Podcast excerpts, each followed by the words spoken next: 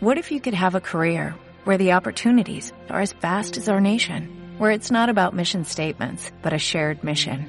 At U.S. Customs and Border Protection, we go beyond to protect more than borders, from ship to shore, air to ground, cities to local communities. CBP agents and officers are keeping people safe. Join U.S. Customs and Border Protection and go beyond for something far greater than yourself. Learn more at cbp.gov/careers. Bienvenido al podcast de BN3. Te recordamos que nos puedes encontrar en redes sociales como Iglesia BN3 Nogales. Suscríbete, comparte y activa las notificaciones. Y llegó el momento más esperado. Ahora los dejamos con la palabra de Dios. Vasija, digan conmigo. Vota con tu vecino y dile, tú eres una vasija.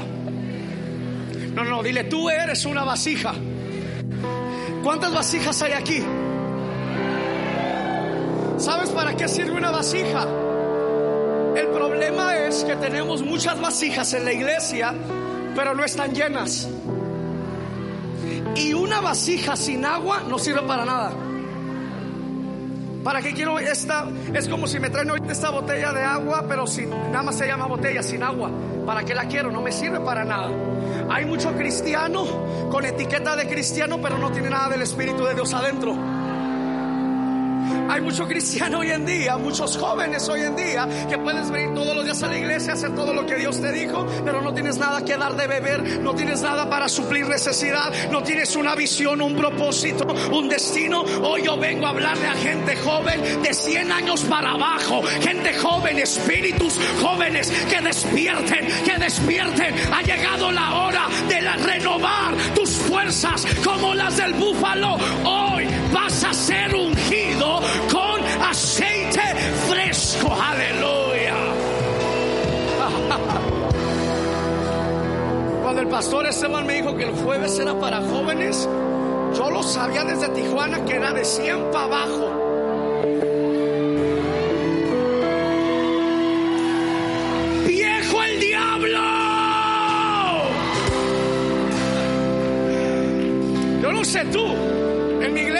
Reuniones de martes, llegan, llega una señora de 85 años y se siente y danza, danza más que los de 20. Se mueve más que los de 15. Quiero de esos jóvenes, no de estos guachas guachas. Sabes, hoy en día tenemos mucho joven que necesita entender propósito, necesita entender destino, porque cuando le entienda va a empezar a gobernar con Cristo en lugares celestiales. Se van a volver gente de influencia, gente de propósito. Van a mover la influencia de toda la tierra porque están buscándose vasijas. Aleluya. ¿Cuántas vasijas hay aquí? ¿Cuántas vasijas con aceite hay aquí? Cuando hay vasijas con aceite, ahí se va a gestar el milagro. ¿Sabes? El profeta le dijo a la viuda, ¿qué tienes en tu casa? Y cuando tú vas leyendo el versículo de la viuda de Sarepta, la viuda le dice, no tengo nada. Primero dijo, no tengo. El problema es de que no ves que con lo poco que tienes, con eso poco Dios va a suplir tu necesidad, va a sacarte de la pandemia, te va a dar la victoria y va a romper las cadenas. Con eso poco, no necesitas mucho. Con el poco aceite, eso es suficiente. Aleluya. Génesis 11. Verso 1, cuando estés ahí, indícame un fuerte amén cuando trajeron su Biblia. Ahora sí la trajeron. Teléfono. ¿Sabes? Un joven me preguntó. Tengo 31 años y me, me, dice, ay pastor, ¿por qué sigue cargando esa Biblia tan grandota? Y yo tengo un por qué cargo una Biblia así. Porque aunque la traigo en el teléfono, me gusta cargarla de esta manera. Te lo explico. Medio Oriente. Esa es una Biblia que usan en Medio Oriente. ¿Qué es esto? Dígalo, ¿qué es esto? Una hoja. Esta es la Biblia de un musulmán. Una hoja. Ellos mueren por esa hoja. A ellos les cortan cada, cada dedo de la mano derecha porque es una mano de honra. Cada uno de los dedos de 49 a 55 cortes hasta el hueso, dejando esa mano inservible por cargar una Biblia. Esta es su Biblia. Año usan esa Biblia. Puede ser el Salmo 23, el Salmo 91, por todo el año lo que leen. Se lo comen. Hoy en día tenemos una juventud que se come solamente la parte emocional, pero no la parte espiritual. Hoy tenemos jóvenes que le quieren decir que tú puedes. Es cierto, ahí tenemos una falta de doctrina antiteológica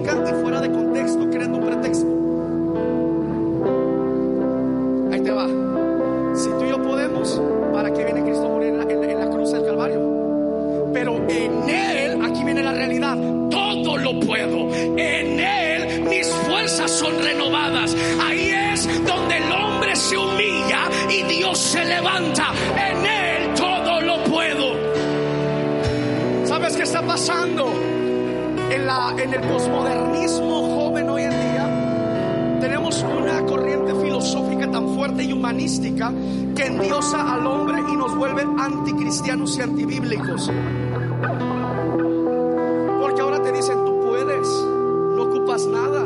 Y endiosamos al hombre y lo separamos de Dios. Ahora tenemos una bola de jóvenes estudiando humanidades, estudiando filosofía. Te voy a decir algo, no es mala la filosofía. Pero te voy a decir, cuando leíamos la filosofía en la era clásica y en la Edad Media, era de hombres pensadores. La filosofía hoy en día, y te lo digo yo que estudio teología, la filosofía hoy en día endiosa al hombre y aparta al hombre de Dios. Ahora me preguntas por qué los jóvenes no quieren ir a la iglesia. Ahora me preguntas por qué los jóvenes tienen tantas dudas en la universidad.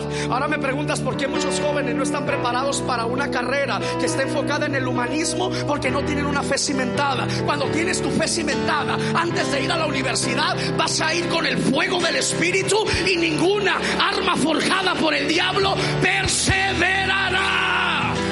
Aleluya.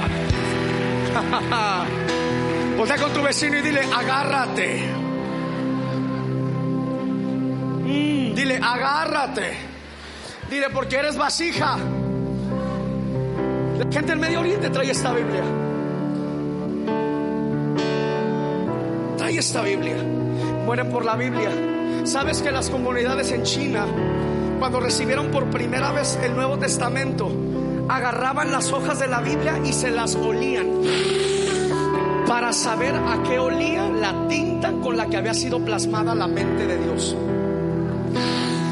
Tú y yo vamos a la librería o nos prestan una Biblia y si así pues como caiga, ¿dónde está? Y Simón, y la jarramos y ahí está. Pero decía Igna Suárez en Colombia una ocasión, dejó de escudriñarse la Biblia porque creamos una generación que ya no quiere hacer esto. Hicimos fácil el Evangelio. Yo estoy en una escuela bautista, imagínate. Pobre de mí, yo trajera mi teléfono y se me ocurriera abrir salmos ahí. Me expulsaban de la escuela. Porque la Biblia a mí me dice escudriña las escrituras. Cuando escudriñas te vuelves un investigador.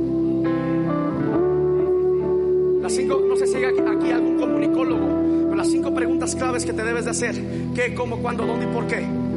Cuando lees algo que dice la Biblia, ¿por qué? ¿Cuándo? ¿Cómo? ¿Dónde? ¿Sabes algo? Necesitamos volver a tener una generación que conoce la verdad. Mira, te voy a decir esto. Yo no sé por qué lo estoy diciendo, porque voy a hablar de la vasija, pero mira, te voy a decir esto.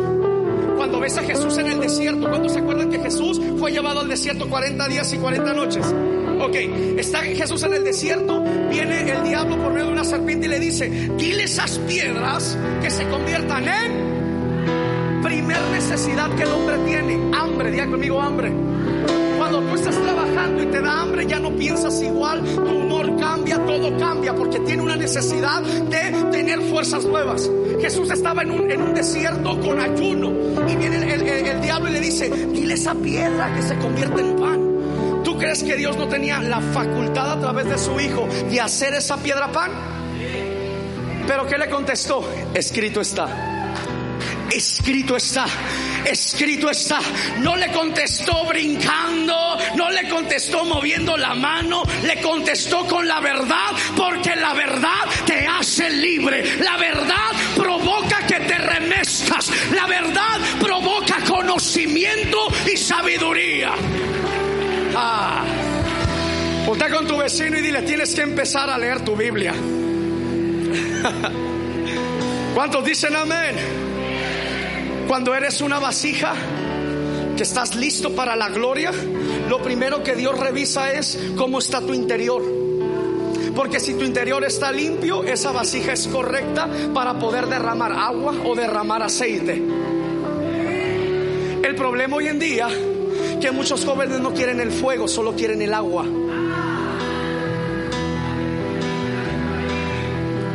Pero el agua es todo del Espíritu Santo. Ajá. Pero el fuego también. Y elemento con elemento o uno se prende o uno se apaga. El problema es que el agua sacia una necesidad. El fuego quema todo. Me está entendiendo aquí algo. Es una revelación que no solamente es agua, tiene que ver con la presencia, tiene que ver con lo que habló Elías en el monte Carmelo y le dijo que descienda fuego. Ah. Hay muchos jóvenes que vienen a la iglesia y solo se lo beben. Pero de beber necesidad solamente suple lo tuyo. Pero nunca te dejas cambiar, nunca te dejas transformar, nunca te dejas moldear, nunca te dejas purificar, porque no hay fuego.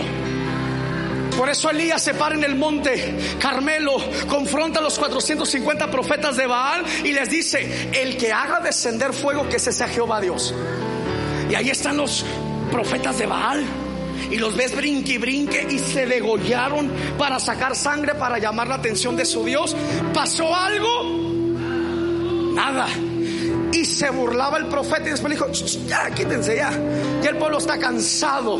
Yo creo que Elías en ese momento se dobló los dedos, se empezó a acomodar, se quitó el manto y dijo, ahora sí, ahora sí nos toca mostrar al verdadero Dios de Israel, que se levanten los profetas del desierto, que se levante gente profética que entiende y que conoce.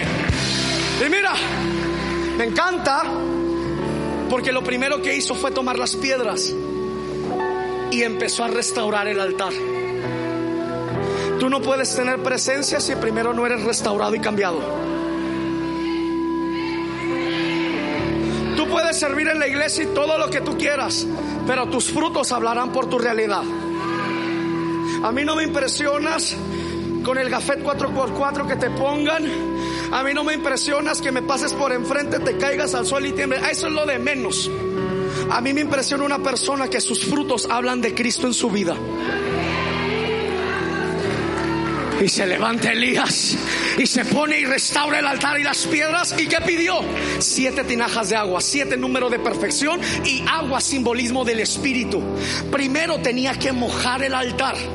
Hay a veces que hay altares con tierra árida. Hay mucho cristiano árido hay mucho cristiano que se secó en la pandemia. Vienes a la iglesia y si aplaudes, si estás contento, pero ya no recibes. Y el ya no recibir, ya no puedes retener nada. Y no retener nada, ya no puedes repartir nada. Hoy en día tenemos muchas vasijas que les falta entendimiento del poder del destino de la vasija. ¿Y qué hizo Elías? Tomó las piedras, las puso, le echaron agua hasta que estaba chorreando, dice la Biblia. Y después levantó sus manos, oró al cielo y dice la Biblia que descendió qué? Fuego, pero mira, lamió el agua primero. Y cuando lamió el agua, incendió el altar y el pueblo de Israel pudo mirar al verdadero Dios de la tierra. Aleluya. Vasijas hay tres cosas o tres funciones que tiene la vasija. Diga conmigo, recibir, retener y repartir. Una vez más, recibir, retener y repartir. Ahora usted. A ver al revés. Otra vez al revés. Unos andan, pero si por no sé dónde ya se fueron. Diga conmigo, recibir, retener y repartir. Dale un aplauso al Señor. Vamos a entrar a la palabra. Génesis 11, verso 1. Cuando estés ahí, indícame un fuerte amén. Mira, yo no sé usted, pero yo estoy emocionado de lo que Dios va a hacer aquí. No, usted no me entendió. Yo estoy emocionado de lo que va a pasar aquí.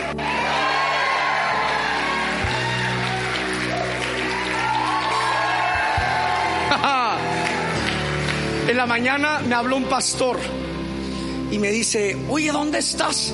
Y le digo, en Nogales, Sonora. Y me dice, ¿y qué haces allá? Le dije, vine a ministrar a una iglesia con unos amigos y una iglesia que están bien locos. Gritan, aplauden, o sea, es una locura. y me dijo, ¿y cómo los ves?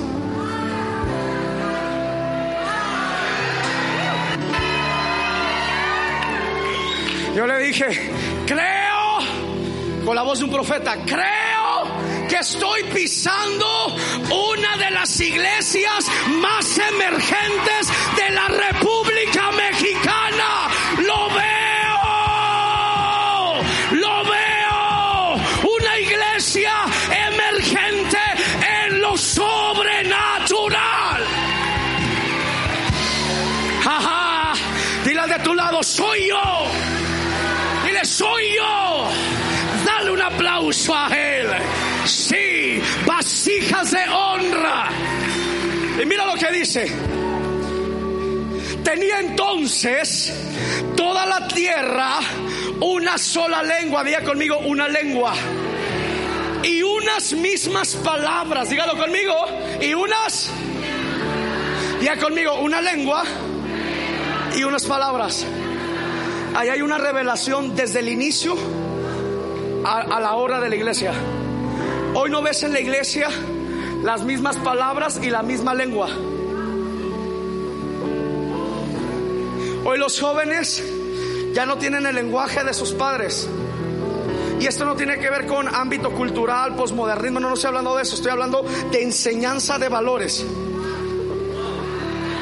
La última vez que vine acá, bueno, la primera que vine acá, yo les hablé que uno de mis trabajos más importantes, uno es ser pastor, otro viajar y predicar como evangelista, soy maestro, pero a mí me encanta ganar a los influencers para Cristo.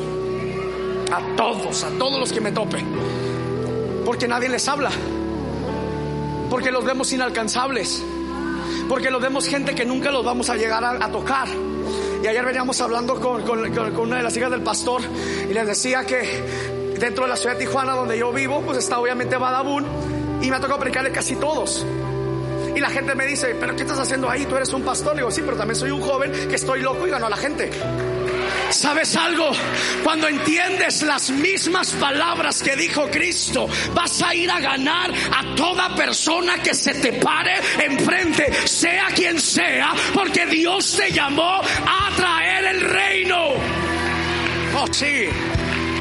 Yo le decía al pastor Esteban que el fin de semana vamos a orar por gente que va a competir ahorita en Exatlón, en la Ciudad de México. Y sabes algo, yo no ando ahí como que, hey, invítame a TV Azteca para yo ir a orar. No, a mí no tengo tiempo. Prefiero irme a comer a la casa de Toño unas flautas con una coca que andar ahí haciendo fila a ver a qué horas me meten. Pero sabes algo, cuando tú entiendes destino, Dios te va a marcar la asignación. Pero te voy a decir algo, mira, tu asignación muchas veces a la gente religiosa le va a caer gorda. Te digo algo, a mucha gente de Nogales le caes gordo.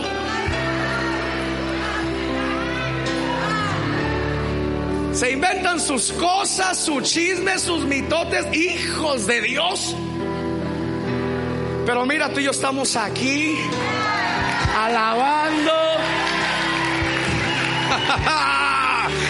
nosotros, ¿qué nos importa lo que diga el mundo? A mí me interesa lo que dice papá. Una lengua y unas palabras. Una lengua, la lengua del Espíritu. Una palabra. Así que voltea con tu vecino y dile, voy a ganarme a todos. Tengo una amiga en Tijuana que es monja. Imaginarás mi día entrenando con Lisbeth Rodríguez, la de ustedes son pareja. Y después comiendo con una monja con todo y vestido. Y pasa el pastor y se me queda viendo. Y dice, ya anda mal. Ya se salió del corral. Me lo han dicho en la cara y me dicen, ibas bien. Lo que ellos no entienden es de que yo no me quiero parecer a la bola de religiosos, me quiero parecer a Jesús, el que recibía a las prostitutas, a los republicanos y les daba de comer. El que realmente tiene destino se vuelve vasija. Mm. Por más gente que tengas a tu alrededor, mormones, testigos de Jehová, católicos, lo que tú quieras, Juana, bicholos, de lo que sea, háblales de Cristo. No te preocupes lo que el mundo diga. Preocúpate lo que Dios va a hablar de ti. Di conmigo una palabra y una lengua. Verso 2, mira lo que dice. Y aconteció que cuando salieron de oriente, hallaron una llanura en la tierra de Sinar y se establecieron allí. Di conmigo, encontraron y se establecieron. Mira, eso no es tan profético como lo, vas a creer así. Lo voy a voltear. Hay gente que encuentra la zona de confort y se estanca. Encontraron una, un lugar y se establecieron ahí. Hay gente que se establece encima de su zona de confort, pero Jesús está fuera de la barca y te dice, ven, porque cuando te bajas de la barca, sales de la zona de confort, te metes, te adentras a las profundidades, porque hay algo de parte de Dios que viene para ti, que no está cuando te quedas en silencio, tienes que gritar. Yes. Verso 3. Y se dijeron unos a otros, vamos, hagamos ladrillo y cosámoslo con fuego. Diga conmigo, ladrillo con fuego. Mira aquí. Y le sirvió el ladrillo en lugar de piedra. Hay mucho cristiano con cabeza de ladrillo. Y te voy a decir algo. Tú no ves Elías pidiendo ladrillos para edificar el altar. Él habló a piedras. Nunca cambies las piedras por ladrillos, porque los ladrillos no pueden soportar la presencia de Dios sobre su vida. Todo altar se edifica con piedras vivas. Aleluya. Y mira, y le sirvió el ladrillo en lugar de piedra y el asfalto en lugar de mezcla. Tenemos una generación que quiere cambiar la presencia por un plato de lentejas. Oh, sí. Estaba en un congreso en una iglesia bien maravillosa aquí en México. Bien increíble la iglesia. Luego te digo cuál es. Yo llegué y yo estaba emocionado. Desde que me llegó la invitación, era una carta hacia a mi correo directo a mi casa. Yo dije, oh, y dije, y dije, o sea, qué rollo. Y la leo y la abro. Casi salió una bailarina y le decía así, Pastor, te queremos invitar. Y vio la carta, yo estoy bien emocionado y dije, hoy viene de tal iglesia, qué padre, wow. Queremos invitarlo a nuestro congreso anual de jóvenes, vamos a tener a todas nuestras redes y yo, wow, qué increíble. Llego al congreso, yo llevaba mi equipo, íbamos a ministrar. Digo, no, imagínense lo que va a suceder en esa iglesia. Gente va a recibir del Espíritu Santo, jóvenes van a ser cambiados y me meten a una sala VIP donde te dan café. y me siento con el equipo, los pastores, bien padre todo. Iba todo bien, digan conmigo, iba. Y me jala uno de los pastores, el que me había hecho la invitación, y me jala a un lado y me dice, Pastor, ven, ya te toca. Ah, ok. Yo ya estaba listo, así como emocionado acá. todo ya listo. Y recuerdo que me acerco y me dice el pastor, pastor, ya sabes, échale con todo, queremos que nuestros jóvenes sean tocados. Me dice, pero te vamos a pedir una cosa. No es cierto. Me quedo ahí y le digo, sí, dime, pastor. Me dice, tienes tanto tiempo, perfecto, de no tener tiempo a que te den un minuto, gloria a Dios. Hay gente que no sabe ser agradecida con eso. De no tener la dicha a tener la dicha, das gloria a Dios. Y yo me dijo, tienes tanto tiempo, perfecto, Leo, con eso me alcanza.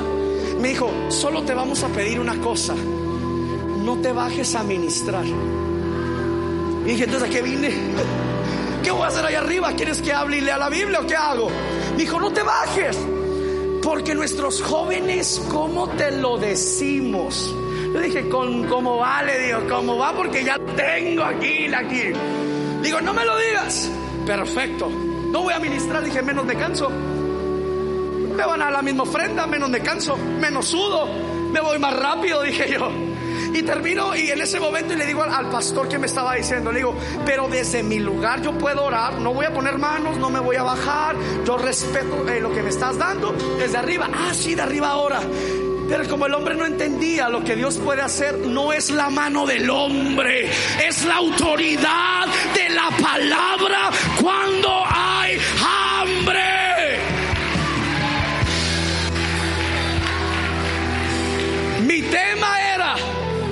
Espíritu Santo hoy. Y empiezo a orar y empiezo a mirar muchos jóvenes quebrantados en todos los lugares y en los pasillos. Y en ese momento Dios me dice, abre el altar. Y yo, pero Señor, me van a regañar, ya no voy a volver a venir y no me van a mandar la carta. la caja de chocolatito. el cafecito, no, no, o sea, yo estaba preocupado, o sea, estaba ahí en ese momento cuando estás predicando, pero tienes una barrera. Y en ese momento el Espíritu Santo me dijo, ¿quién lo va a hacer? Yo, pues tú. Entonces me dijo, cállate la boca y ponte a trabajar. Como tú digas, por esta. Me paro arriba y empiezo a predicar. Hago el llamado porque podía ser llamado solo no bajarme y no poner las manos. Me quedo arriba y empiezo a orar al Espíritu de Dios y me creerás o no me creerás y parecerá como que, ay, qué raro. Pero entró un viento de una de las ventanas de atrás y hizo esto en todo el auditorio. Y todos fueron llenos del Espíritu porque Él tiene el control de su iglesia. Él es el que lo hace. Aleluya. Y mira, verso 4. Y dijeron, ¿cómo habla mucho el pueblo, no? Y dijeron y pidieron y esto. ¿Sabes que hay mucho cristiano bien pediche? Hay cristiano que ni picha, ni cacha, ni deja batear, pero ¿cómo da lata? Es aquel que se come toda la merienda del grupo de vida.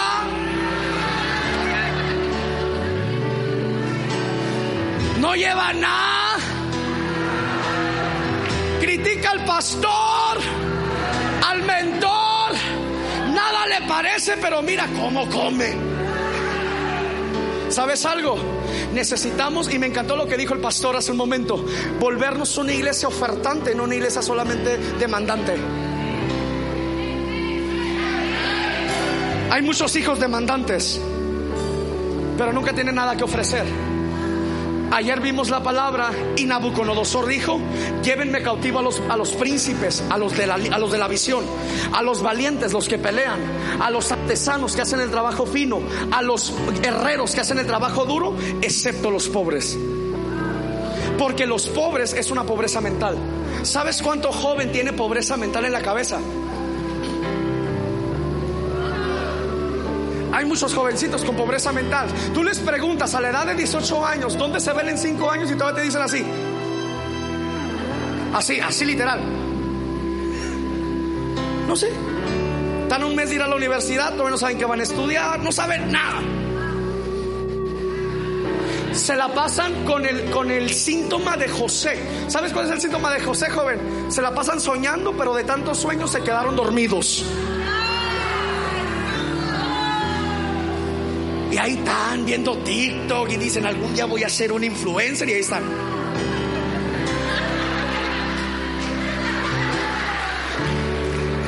Algún día, algún día, algún día, ¿sabes algo? Deja de soñar y empieza a ser un destino grande. Dios te llamó a ser influencia, Dios te dio autoridad, vívelo. Fíjate aquí, verso 4.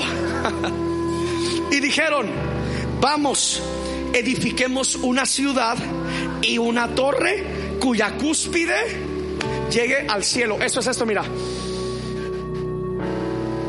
¿Sabes por qué el hombre llegó a la luna? Yo lo puedo hacer. ¿Sabes por qué el hombre está ahí investigando las galaxias, las estrellas? Yo lo puedo hacer. ¿Sabes por qué el hombre está buscando las curas de las enfermedades? Yo lo puedo hacer. Vamos, edifiquemos una torre cuya cúspide llegue al cielo. ¿Sabes qué significa eso? Vamos a construir algo que llegue a Dios. ¿Sabes a qué me suena eso? Síntoma de Lucifer. Hoy en día dentro de la iglesia tenemos mucho demonio teologizado. Conoce la Biblia pero nunca ha dejado que la Biblia le cambie la vida. Oh, y dice algo mal el pastor y, oh, eso no está bien así porque de nada. Tenemos mucho demonio teologizado. ¿Qué quiere decir eso? Tienes mucha Biblia, tienes mucho conocimiento, pero tanto conocimiento te está matando. Y ahí es donde toma realidad la palabra que la mucha letra mata. Cuando realmente tu espíritu no está vivificante. Vamos, dice, edifiquemos una ciudad y una torre cuya cúspide llega al cielo. Pero mira lo que dice, y hagamos un nombre ¿Sabes cuántos jóvenes están buscando reconocimiento? Un nombre. ¿Sabes cuántos jóvenes quieren hacer algo para tener reconocimiento? Hay jóvenes que sirven en la iglesia y que pueden hacerlo muy bien y no te van a pedir una ofrenda de dinero, pero sí te van a pedir una ofrenda de palmas.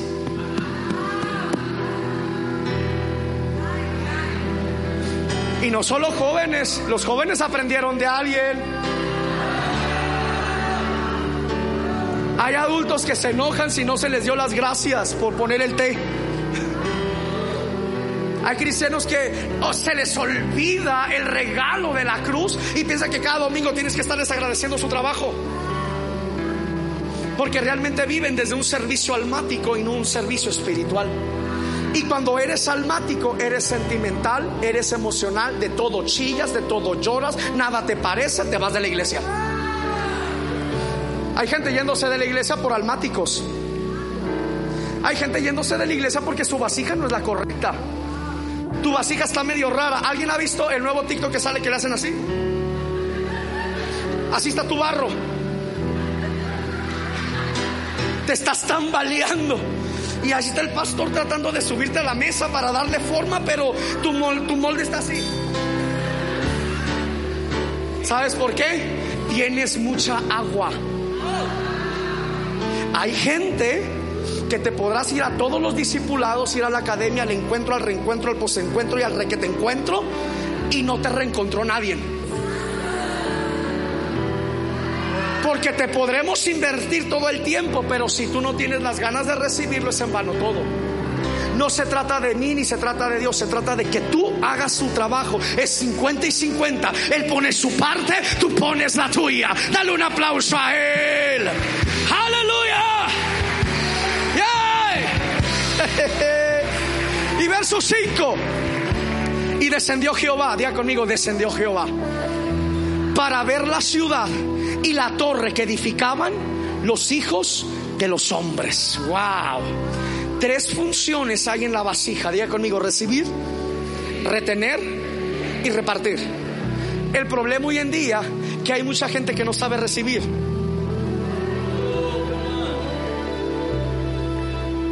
Hay gente que no sabe recibir.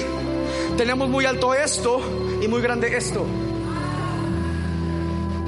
Te acerca un joven de la iglesia y te pide un favor y tú lo miras de aquí para abajo es que yo soy mayor. La, sabiduría no se cuenta en números, se encuentra en experiencias. A mí no me interesa que usted tenga 99 años, a mí me interesan las canas que tiene de sabiduría y experiencia que van a hablar de una realidad cuando sacas las palabras. Puede ser un viejo canoso, enojón, chismoso y mitotero. Los hay en la iglesia, los hay a aventar para arriba. ¿Sabes algo? Hay mucha gente que necesita aprender a recibir correctamente. Mira, te voy a decir algo. Dios está haciendo algo y Dios está moviendo el río en BN3. Y te voy a decir algo. Lo cantamos, Señor, muévenos el estanque. Yo no soy un estanque. Yo soy un río. Cuando tú cantas y fíjate cómo hablamos y cantamos ignorantemente lo que no somos porque nos mueve el alma. Como tengo un proceso, ay, muéveme el estanque y ahí estoy cante, cante. Pero la Biblia a mí me dice que yo soy como río de agua viva. O sea, yo tengo una potencia que si el diablo se me pone enfrente, ¡ya! ¿Sabes algo? Eres un río de agua viva. Eres un río. El estanque se fue. Te volviste olas del Espíritu para dar vida. Ajá. Pero mira, la Biblia nos habla del estanque del Siloé. Y era un estanque, estanque quieto. Y cuando el estanque estaba quieto tenía que bajar un ángel y movía las aguas. Y cuando las aguas se movían había un milagro. Yo acabo de decir algo y muchos no lo entendieron. Dios está moviendo las aguas de BN3. ¿Sabes lo que significa? Un milagro. Algo inesperado. Algo que no lo va a tocar el hombre. Algo que no se va a mover por medio de alga, de algo, de alguien. ¿Sabes algo? Es el mismo dedo de Jehová moviendo las aguas para un tiempo único. Aleluya. Dile a tu vecino, Dios está conmigo. Mira, la crisis nunca va a cancelar una promesa. La crisis confirma que lo que Dios dijo es verdad. Tú puedes venir con una crisis ahorita. Tú puedes venirte con una enfermedad ahorita. Tú puedes venir con estrés ahorita. Yo te puedo decir, Dios te lo va a hacer. Dios te va a sanar, Dios te va a liberar y Dios te va a bendecir. Cuando Él te mueve las aguas, Él lo va a hacer de manera sorprendente. Y te lo voy a decir así. Dios a veces se va a salir del molde para sorprenderte de cómo Él lo quiere hacer.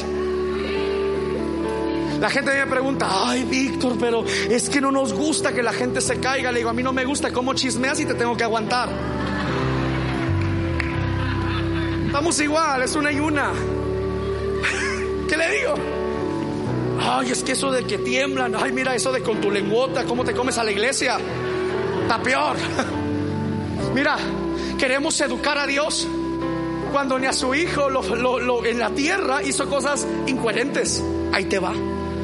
Esto no es educado. Ven, ven, ven. Tú ciego, ven. O sea, le hablas a un ciego que venga. ¿A dónde? Le pones lodo y le dices, ve y lávate. Imagínate el ciego. Como que se está burlando del hombre. Pero decimos que, Dios es educado. Y vemos ejemplos bíblicos de una manera única que te das cuenta que Él hacía todo para darles en, el, en la religiosidad a los fariseos, a los legalistas, a los escribas, a la gente que les revolvía. Mira, Dios siempre se va a salir del molde para mostrarte su poder.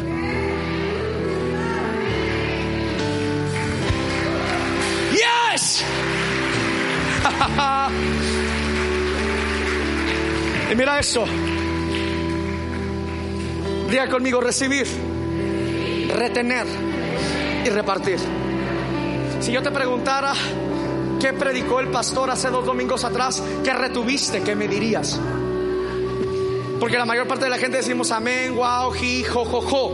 Pero de tanto amén, ji, wow, wow, wow, y ah, ah, te amo, me amo, no te acuerdas de nada. Hay gente que metió todo el conocimiento a la mente, pero nunca la razonó para meterlo al corazón. Te voy a decir algo. Una cosa es tener información, otra revelación. Te lo explico. Información hace reaccionar el cerebro. La revelación se imparte y se le revela al espíritu.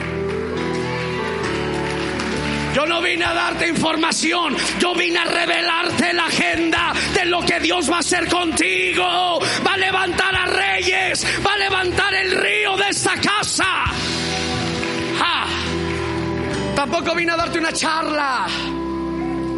Charla viene de charlatán. Nos damos cuenta cómo usamos en manera incorrecta todo el lenguaje. Él quiere revelarte algo a tu corazón. Él quiere revelar algo a tus cinco sentidos. Así como ves, hueles, tienes gusto, tienes tacto, en lo espiritual Dios se puede valer de todo eso. Oh sí, oh sí. Dicen las historias de los grandes avivadores que la gente cuando escuchó del avivamiento en Gales, por medio de la mano de un joven que era, que era carbonero de 27 años de edad, llamado Evan Roberts, la gente viajaba en barco para ir a mirar a ese hombre. Y la gente llegaba y un kilómetro y medio que, iba entrando el, el barco al agua donde estaba Gales, se sentía Dios. La gente se te acerca y lo que tiene es frío. No siente a Dios. La gente se te acerca y pareces un ice porque tienes tiempo sin la presencia, porque tienes tiempo sin buscarlo, porque lo que recibiste no lo retuviste. Hay mucha gente que recibe mucho pero no retiene nada. Y cuando tú retienes eso que retienes, lo puedes impartir, lo puedes dar y puedes empezar a hacer un depósito que no se agota. Recibo, retengo y doy. Recibo, retengo y doy. Ese es el proceso de una vasija. Pero para que eso suceda, ocupamos tres cosas. Diga conmigo, compromiso, convicción y carácter. Hay gente que tiene mucho carácter, pero carácter no pulido ni moldeado. Cuando tienes compromiso hay una convicción y la convicción te va a formar tu carácter. Yo le decía al pastor Esteban, no sé si muchos de ustedes se dan cuenta, yo lo conozco desde 1800. Ah, no, nos conocemos de años, años, años. Desde que éramos gordos, que no nos quedaban los pantalones. Después nos hicimos fitness. Ahora como que tenemos panza. Y estamos en el proceso de transición. Ya no sé ni en qué proceso vamos, ¿no? Pero nos conocemos de esas señales. Y yo le decía a él ayer que él abrió el culto. Cuando él estaba orando y estaba ministrando. Yo en su cara yo miré una persona formada en el carácter. Y Dios me habló y me dijo, eso es lo que sucede cuando yo tomo un hombre y lo meto en mi presencia. Le cambio la vida, le cambio la mentalidad, le cambio hasta la cara, le hago vivir lo que yo tengo, porque se ha comprometido, porque hay convicción y porque estoy formando el carácter de Cristo. No sé si se acuerdan la última vez que vine.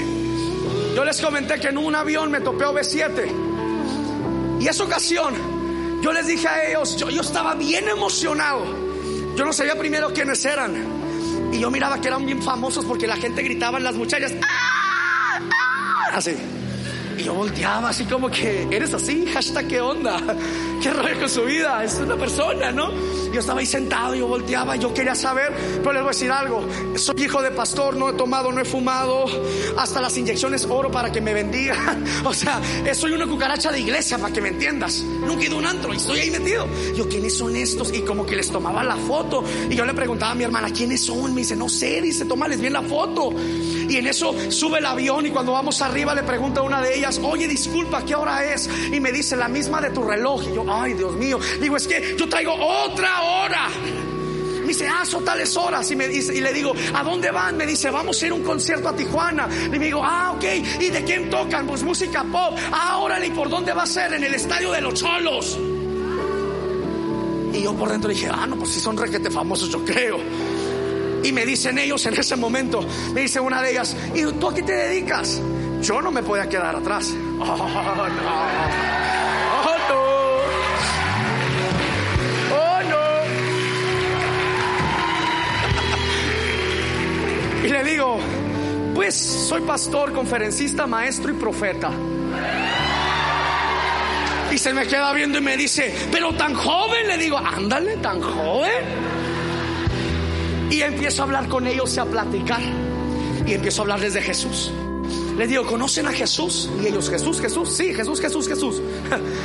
y les empiezo a hablar del amor de Dios. Les doy, según yo, dando una cátedra de arte a músicos con experiencia, con 8 mil, 10 mil personas en, una, en, una, en un auditorio. Y les empiezo a hablar de cómo Dios crea el arte cómo Él es el artista de artistas, cómo usa el óleo y a través de eso crea el universo, las estrellas, y cómo a través de eso nos da paternidad y a través de esa identidad nos hace creativos. Y empezó a hablarles del arte. Y ellos así, wow, qué padre, manches, oh, sacalo. Y les digo, ¿les gustaría que ore por ustedes para que Jesús entre a su corazón? Y me dice, me quedan viendo con cara de, ¡Ah! ellos tienen un protocolo que yo iba a gritar, ¡Padre! Y ellos se me quedan viendo, ¡aquí! Y el avión así, tu, tu, tu, empieza una turbulencia, ¿no? Yo, sí, aquí arriba. Le digo, no se tienen que parar, si quieren no cierren los ojos, solo voy a decir algo. Ok. Y empiezo, Señor, bendice B7. Y yo por dentro, ¡ah! Bendícelos, dale sabiduría, que su concierto sea un éxito. ¿Por qué hice eso? Para un cristiano religioso, el pastor Víctor bendijo una banda que va a influenciar a nuestros muchachos.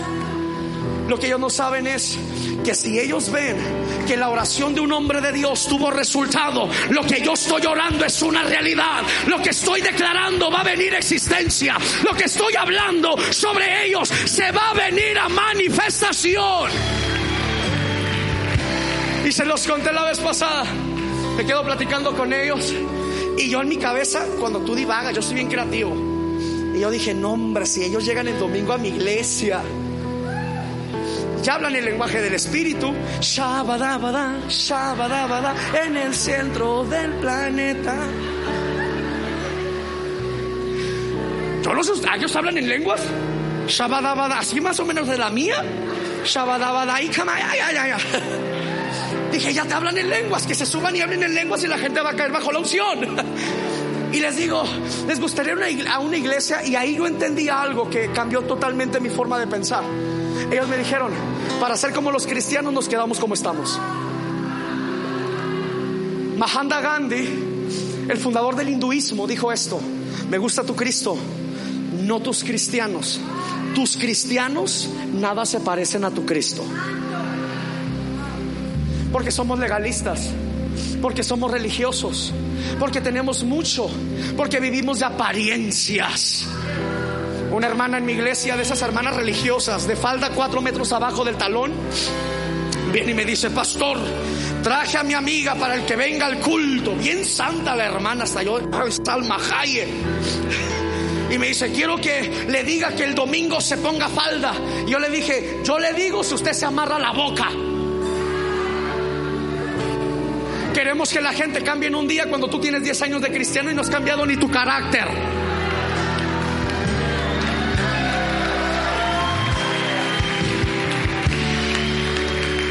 Sí.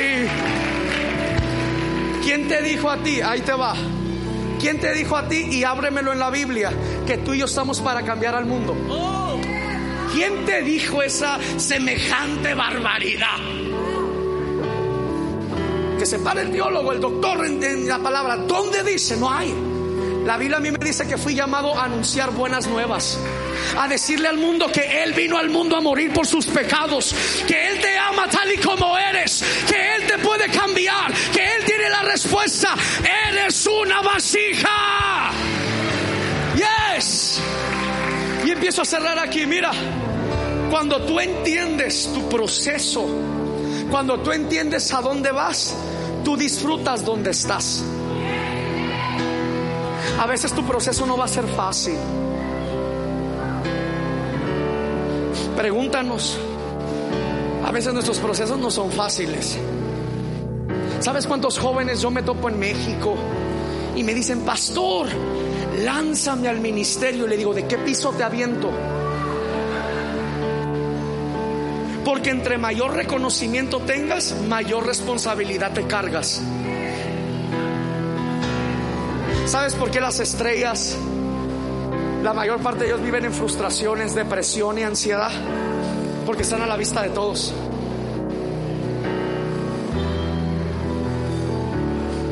¿Sabes cuántos influencers me ha tocado hablar con ellos? Y ellos nacieron y ellos lo único que querían era hacer un cambio en una generación. Pero se distorsionó la identidad y hoy en día muchos de ellos ya no quieren ni hacer lo que nacieron para hacer. Porque se distorsiona la idea. ¿Sabes algo? Dios le está entregando la influencia a una generación. Dios le está entregando una influencia a una generación. Yo oro que todos los influencers de México se conviertan a Cristo se conviertan a Cristo, que sean gente de impacto a millones de jóvenes y cambien el sistema de este mundo. Vamos a orar que Dios levanta una generación. Oremos que se levanta una generación llena del Espíritu de Dios, que tienen habilidades, que tienen creatividad. ¿Sabes algo? Yo oro que los músicos en la tierra se vuelvan a Cristo, se vuelvan a los altares, que den la excelencia, que entreguen sus talentos. Porque no se trata de nosotros, se trata de Él. Jóvenes, no se trata de tu habilidad. Entrégasela a Jesús y Dios lo va a hacer contigo. Este es el tiempo de un gran avivamiento. Dale un aplauso, dale un aplauso, dale un aplauso.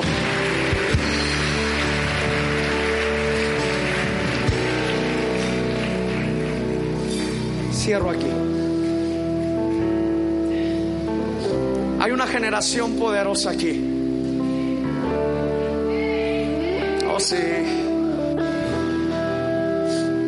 Una generación sobrenatural. ¿Dónde están los youths? No se trata que si puedo, no puedo, que si sí, que si no. Dios ya te escogió.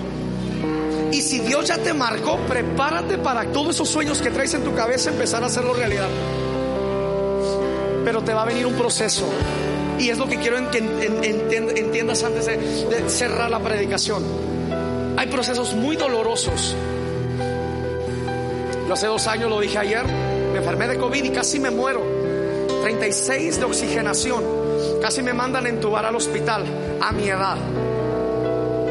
Fue el proceso más duro que yo he vivido en toda mi vida tirarme al suelo y decirle, Señor, pero si lloro por la gente y se sana. Y no porque sea Víctor Barajas y porque tengo un don. No, no, no, no, no. Sino diciéndole, Señor, yo soy un instrumento, una vasija que te sirve. ¿Por qué me voy a morir? ¿Sabes cuántos pastores murieron en esta pandemia? Estoy escribiendo un libro que va a salir a fin de año para homenajear y honrar a todos esos hombres de la fe. Aquellos que murieron en aislamiento y que no llegaron a predicar su último mensaje a su púlpito.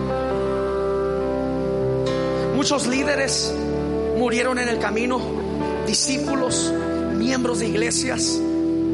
Llegó el diablo y trató de hacer cosas. Mira, Dios no envió la pandemia, Dios permitió una situación para sacar lo mejor de la iglesia. Hay gente que piensa que Dios mandó una pandemia, pero no. Muchas veces las pandemias son la consecuencia del pecado de la humanidad. Muchas veces vienen cosas, vienen crisis que nosotros mismos provocamos por causa de negligencia.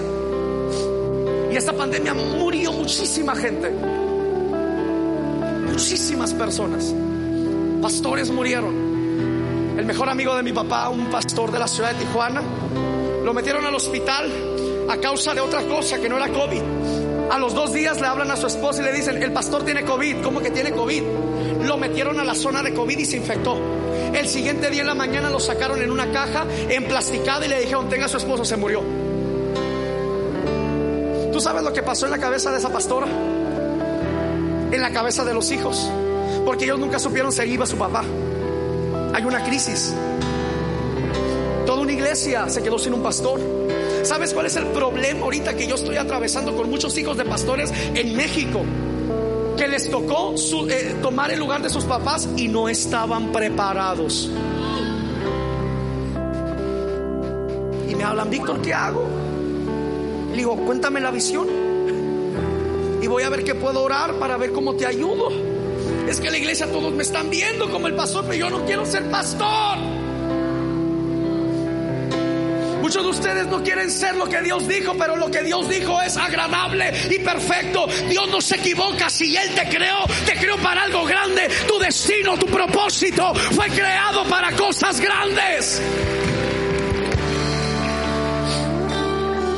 Cuando yo hablar por los enfermos y se empezaron a sanar, me trataron de secuestrar tres veces. Y aún así sigo viajando y predicando. Ayer lo dice el pastor Esteban, me ha criticado de falso profeta, de falso, de esto y del otro. Pero te voy a decir algo, la gente que sabe quién eres es la gente que come contigo la gente que conoce tu testimonio y conoce tu integridad y tu corazón. Te voy a decir algo, jóvenes que están aquí. La gente podrá venir a decir misa de ti, pero cuando tu carácter ha sido formado y fogueado en la presencia, la gente podrá decir lo que diga, pero se te va a notar que Cristo está contigo. La gente va a querer comer contigo. La gente va a querer disfrutar contigo, porque tú te pareces a Jesús.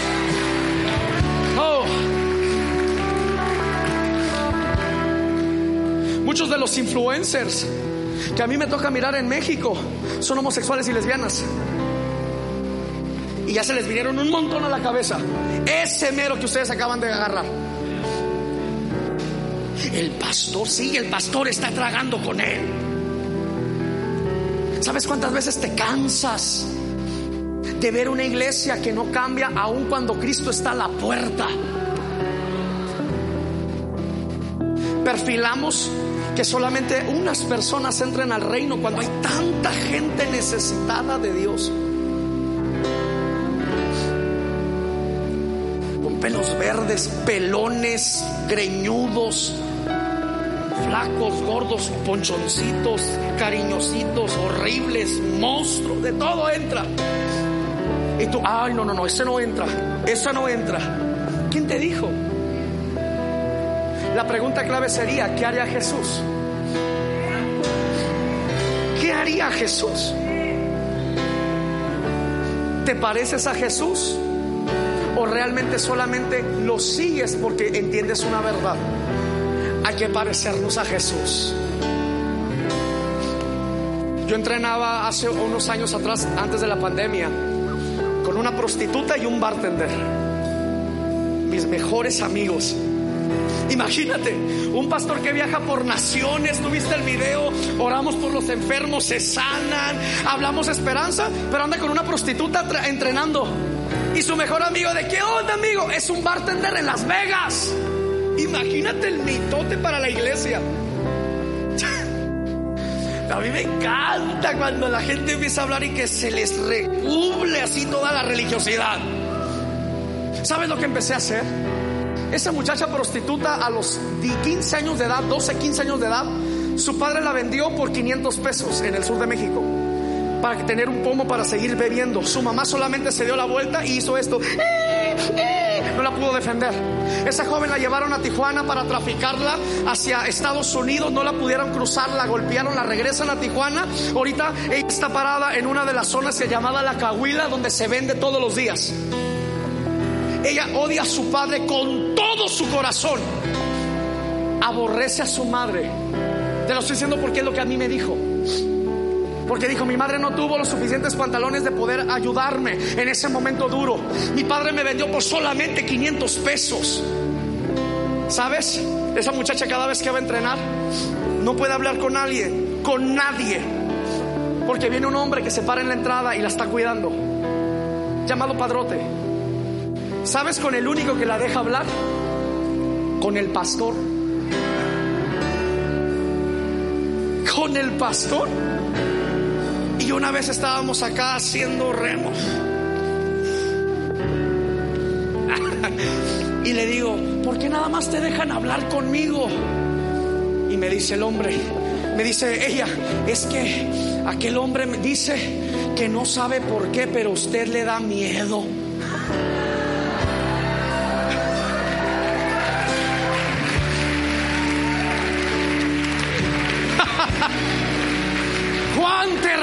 Es ese lugar. No es otra cosa que casa de Dios y puerta del cielo. Cuando tú portas la gloria, el diablo tiene que correr. Aleluya. Y sabes, ya aceptó a Cristo hace unos años atrás. Ahora estamos orando desde hace tres años atrás por su pronta liberación. Porque si Dios te salva, te tiene que liberar. Si Dios te redime, te tiene que bendecir. Si te sacó de la derrota, te va a entregar la victoria. ¿Cuántos dicen amén? Ponte de pie. Oh. Mira, hay una unción No sé tú, pero yo ah, siento algo poderoso.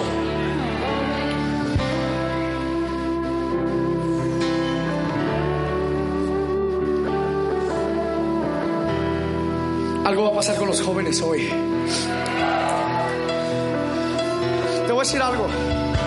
Creo en el mover y en las manifestaciones, pero para mí no es lo más importante. Para mí es que haga una reacción en tu espíritu la palabra.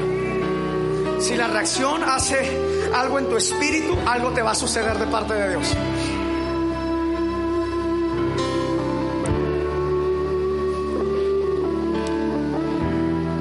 Quizás hay papás aquí que tus hijos no vienen a la iglesia.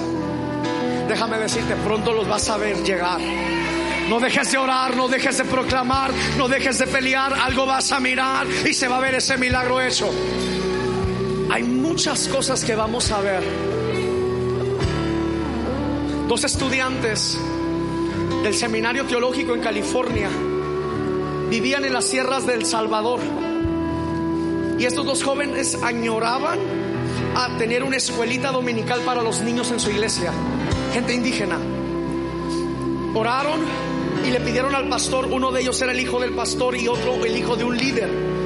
Y le pidieron al pastor que si les daban el, privilegio de ir a estudiar a California para prepararse en el seminario. Cuando ellos llegaron eran de los mejores estudiantes, de los más excelentes. Terminan sus dos años y empiezan a llegarles invitaciones para quedarse en Estados Unidos a predicar en iglesias, ya con una casa, con un carro, para que ellos puedan vivir cómodamente. Mas ellos nunca accedieron. El día de la graduación, ellos llegan enfrente del rector y le dicen, rector, muchas gracias por todo, pero queremos volver a la Sierra del Salvador porque nos están esperando nuestra iglesia, porque queremos contarles todo lo que hemos aprendido aquí en el seminario. Aquellos jóvenes tomaron su maletín y su Biblia, corrieron al aeropuerto, se montaron en un avión y volaron al Salvador. Cuando llegaron al Salvador, al aeropuerto, llegó una, una pickup bien vieja por ellos. Llegó un hermanito listo, emocionado por ir, por verlos después de dos años. Los abrazó y les dijo, los estamos esperando. El pastor preparó un banquete, todo el pueblo regresó, ahí están listos para recibirlos y lo suben arriba de, ese lugar. Y cuando van subiendo salen unos hombres maleantes con escopetas y pistolas. Detienen la pica, los bajan a los tres y les dicen, ¿ustedes quiénes son?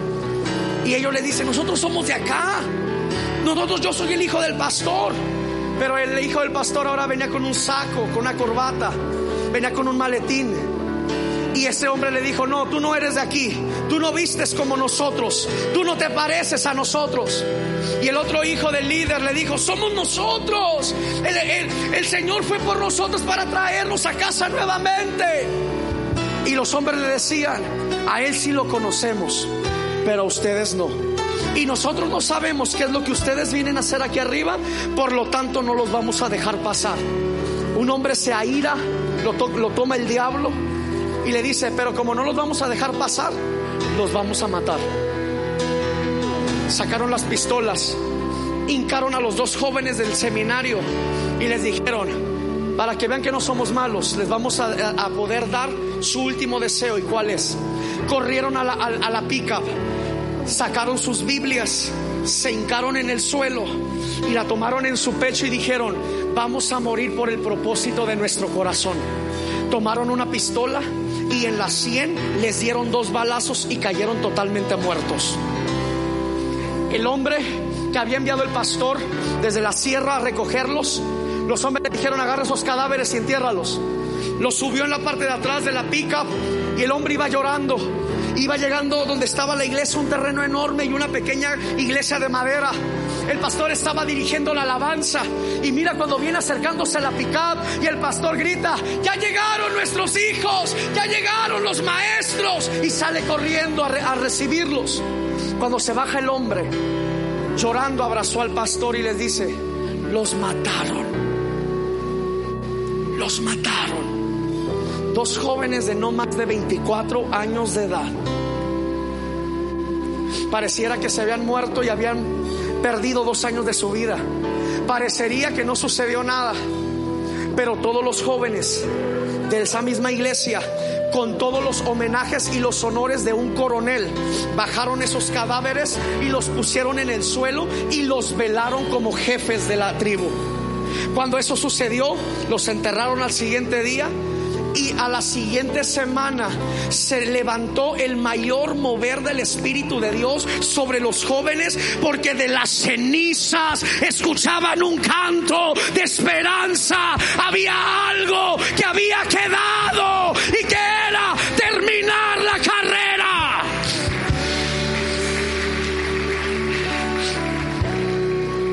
Nacimos en el fuego y no nos conformamos con el humo. ¿Sabes cuánta gente me ha dicho, deja de hablar de avivamiento? Yo amo ver eso. Amo ver mi nación arder en fuego. Amo lo que Dios va a hacer en México. Por eso mis esfuerzos, mi tiempo dedicado a Dios, la gente no lo conoce. La gente te critica. La gente te dice, pero no conoce tu esfuerzo, que te mueves y te sostienes por una pasión. Estaba en Chihuahua hace unos años atrás, en la iglesia más grande de México, vino nuevo. Iba a mirar al pastor Víctor Richard por primera vez. Y yo estoy en la parte de atrás del escenario. Y me paro ahí y yo volteo a ver a los pastores que iban conmigo y les digo, mira dónde vamos a caminar. Aquí ha caminado Claudio Fredison, los Rodríguez, Anacondia, Gilson, Marcos, los grandes de la historia. Digo, y ahora vamos a caminar con fe porque nos toca a nosotros. Y vamos a dar esos pasos por la siguiente generación. Nacimos en el fuego y no nos conformamos con el humo. ¿Cuántos nacieron en fuego? Deseamos que esta palabra haya sido de bendición y oramos para que dé fruto en tu vida. Comparte este podcast con tus amigos y familiares. Recuerda que puedes encontrarnos en redes sociales como Iglesia BN3 Nogales. Danos tu like, suscríbete y activa las notificaciones para que no te pierdas los nuevos episodios y las transmisiones en vivo de nuestros servicios. Esperamos y sea de gran bendición. Hasta la próxima. BN3 tu casa, tu iglesia, el lugar de su presencia.